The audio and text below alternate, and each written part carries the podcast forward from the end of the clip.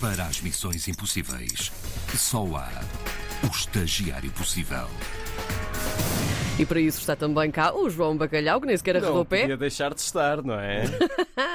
Porque quando é para entalar Gustavo Claro, Carvalho, cá claro. estou eu. É verdade, até porque foste tu a dar o, o desafio a semana passada. Eu estava a jogar ao Carnaval e tu É fizeste o serviço também por mim. É verdade. É Qual verdade. é o desafio então que o Gustavo tem para resolver esta semana? O Gustavo teve sete dias para encontrar um português que seja guia de safaris na África do Sul. Ai, difícil. Ou seja, não podendo vocês fazê-lo literalmente, foi a forma que encontraram de me atirar aos leões. Sim, sim. Nunca. Foi, eu acho que foi. Mas eu sou um Eu acho que os bocado. leões não merecem esse maltrato. Bem, mas eu sou esquivo. Eu diria que não sou presa fácil de apanhar. A primeira regra para não acabar como uma refeição é estar atentos a cada um dos vossos movimentos. E esta viagem começou em 1995 com uma viagem à Zâmbia, depois Camarões, Mauritânia, Namíbia e agora. Onde está Miguel? Na Tanzânia. Trabalha numa empresa que realiza safaris fotográficos e diz que este é o melhor destino, destino para um safari. Olha que bem, hein? Olha, então, sendo assim, há aquele grande clássico, não é? Hoje à noite, aqui na selva. Ninguém dorme. Ninguém dorme. Tu és tão velhaco. Ninguém dorme, nem o leão. E em princípio é da aflição de vos ouvir a cantar. Eu não canto. Obrigada, Isto é um sim. excerto, vamos explicar aos ouvintes. Certo. Isto é um excerto da emissão especial de passagem de ano para 2023, conduzida por ti, Karina Jorge, e por ti, João Bacalhau, aqui também com a nossa colega e rochinol Andreia Rocha. Rocha e Nol. exatamente, exatamente. Nesta emissão, ao conhecer algumas tradições de passagens de ano espalhadas pelo mundo, um dos locais que vocês visitaram foi a Tanzânia. Certo. Onde... Tanzânia que não é a África do Sul. Calma, João Oh, Bacalhau. João, calma, deixa o rapaz brilhar. Calma. Tanzânia, onde o Miguel Bruno, que eu tinha contactado para. Peço desculpa. Este é um bacalhau, deixa-me assim. Eu tinha, eu tinha falado com o Miguel Bruno eh, para a rubrica Apanhados na Rede. Ele vive e trabalha em saf vive na Tanzânia e trabalha em safaris na própria empresa, a Earth Life as Expeditions, e eu voltei a entrar em contacto com o Miguel e a nossa conversa pareceu um episódio da BBC Vida Selvagem. 40 a 50 minutos a falar de animais do Serengeti. Eu tive o privilégio de ter uma masterclass de safaris e saí desta conversa motivadíssimo, motivadíssimo, próprio, pronto para sair de Lisboa, ir daqui direto a Santiago do Cansém para assumir funções no Badoca Park. E é tão boa a Doca É, Park. eu nunca lá fui. Eu também Ai, nunca fui. eu adoro, é lindo vão. Mas de facto, aprendi muito e há. Vou-vos passar aqui a explicar como é que os safaris, como é que isto funciona. Certo. Há três equipas. Os guias, que acompanham os turistas, dão as informações. Há os rangers, que asseguram a proteção do espaço, fazem a vigilância. E há ainda o grupo que trata da conservação. Estes, se eu percebi bem, trabalham com bijutaria. há dois tipos de colares. Há colares de telemetria ah, e há colares satélite. Normalmente os colares satélite põem-se em animais grandes, como por exemplo elefantes, ou animais que se desloquem durante áreas muito grandes. Uma questão: esses colares são colares literais é, é- ou é um dispositivo assim mais. ah, Não é um pequeno? colar mesmo, é um colar que se põe Em que zona do elefante é que é colocado? no pescoço mesmo, No pescoço? Ok. por baixo das orelhas. Sim, Ok. sim. Tem umas caixinhas que são do tamanho, uma caixinha de um disco externo. Vamos pôr assim um disco externo. Portanto, quando virem um leão com brincos, não achem estranho. Um elefante com o vosso disco externo ao pescoço, eu teria receio, mas a princípio também não é estranho. Também não é estranho. Não? Uma vez uns clientes meus quiseram fazer uma atividade e eu fiquei sozinho, com a minha máquina fotográfica na mão, e disse, bem, vou dar um passeio. Prevariquei um bocadinho e entrei numa zona onde havia elefantes e vi um macho. Comecei a fotografar o macho e ele olhou para mim, aí a uns 50 metros, 60 metros, olhou para mim e aproximou-se de mim, de cara. Pus-me ao pé de uma árvore para me poder proteger em último caso, mas não fugi, não mexi. Dei um passo para o lado. Falei com o elefante com uma voz tranquila. Juro-te que isto é exatamente como eu te estou a dizer. Disse, "Ó, não me vais, não me vais dar uma cacetada. Não me vais matar aqui hoje. E tivemos ali 5 segundos de conversa. Ele virou costas, voltou para trás em carga. Eu fiquei quieto onde estava, não mexi. E ele depois foi-se embora. Olha, se eu tivesse corrido, se eu tivesse fugido dele, ele eh, talvez levasse aquilo como uma brincadeira. Ah, E, e brincar com 5 toneladas não, é, Não não é agradável. Portanto, tens que ter muito sangue frio. Tens que ter muito sangue frio. é Muito bem. impressão minha ou este elefante é mais compreensivo do que algumas pessoas que eu já conheci? Ou então, atenção, depois do encantador de cães, temos agora o relaxador de elefantes.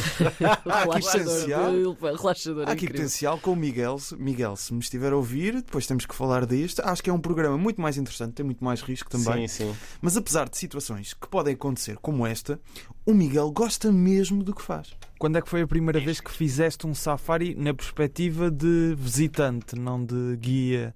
Eu não fiz safari nenhum na, na, na ótica do visitante. A sério? A vida divide-se em três gomos.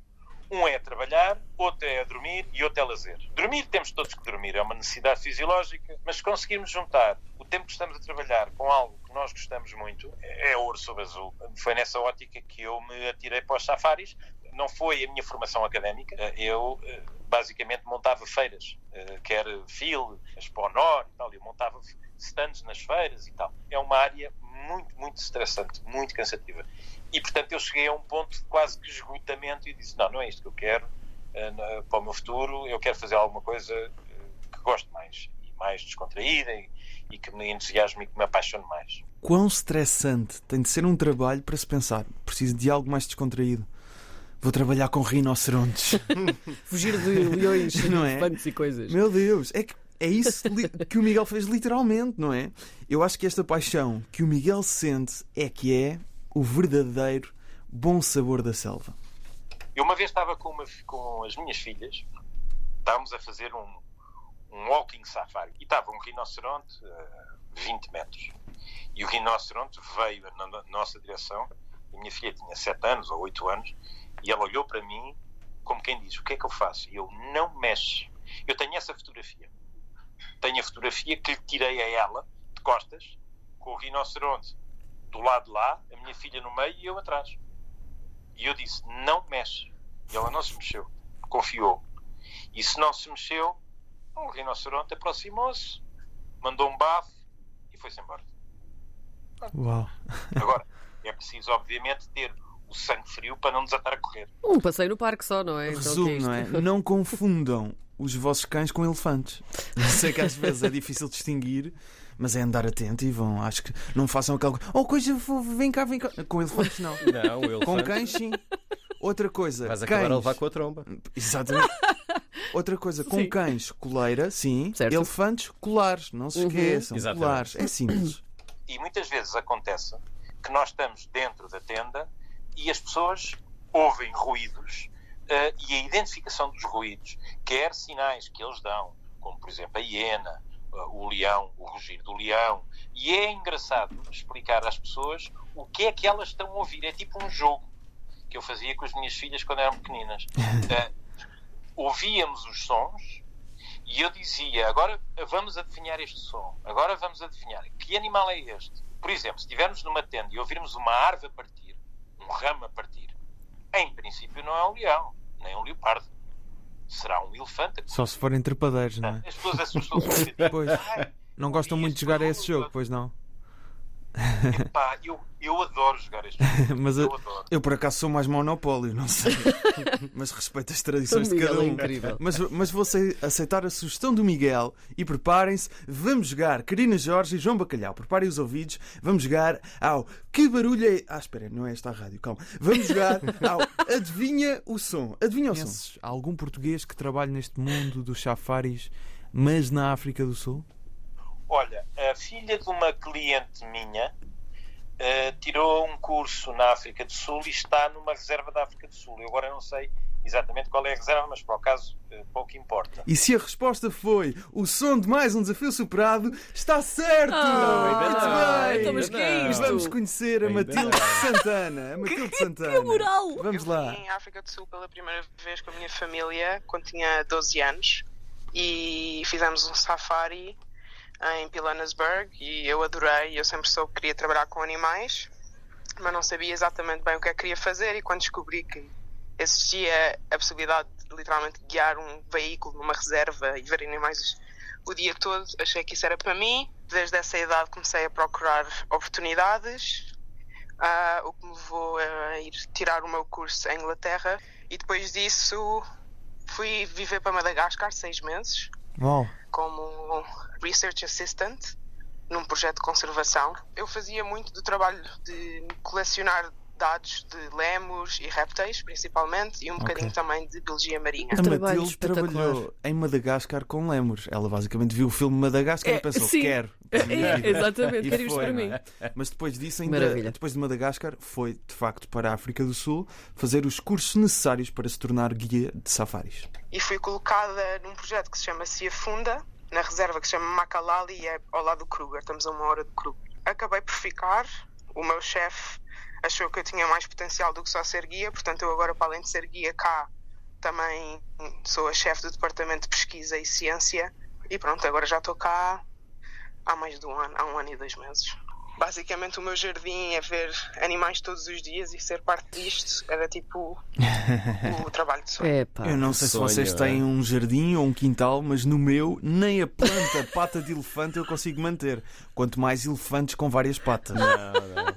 Mas para terminar, No máximo Sim. tenho lesmas na, terraço. não é tão bom. Mas o Miguel não podia ser o único com uma história interessante sobre elefantes, portanto vamos ouvir a da Matilde. Vamos de mochila às costas três dias no meio da reserva, só com um saco, cama e os bens essenciais.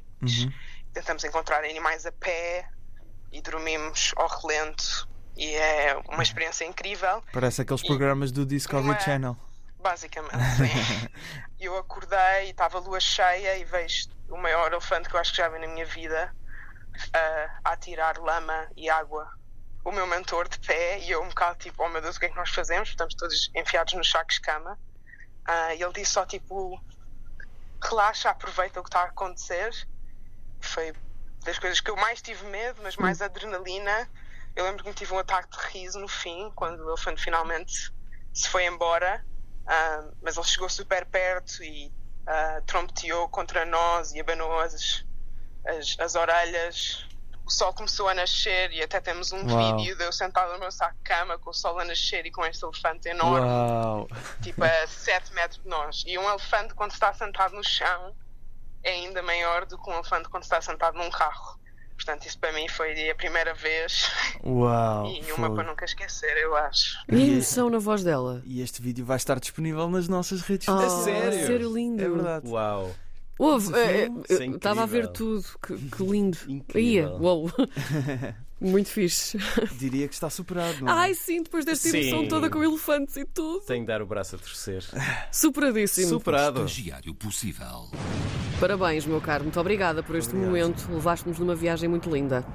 É Muito verdade. Obrigado, muito obrigado. É verdade. Agora, Gustavo, como sabes, na próxima semana há uma data que merece o seu destaque, o dia 8 de março. Celebra-se o Dia da Mulher, como bem sabes, não é esse Ok. ser perfeito, sem defeitos, essa criação da natureza que veio ao mundo. Chega, vá, vá, vá, vá, já, já chega. Já Então. chega, isto não é sobre ti. Vamos dar desafio ao rapaz. Vamos dar o desafio ao rapaz. Gustavo, vais ter de descobrir a portuguesa Mais famosa a viver? na Suíça. A portuguesa mais famosa. Sim. A viver na Suíça. Bem, Pronto, cá está. Então até para a semana. até para a semana. Até para a semana, sim. Um Coragem. beijinho.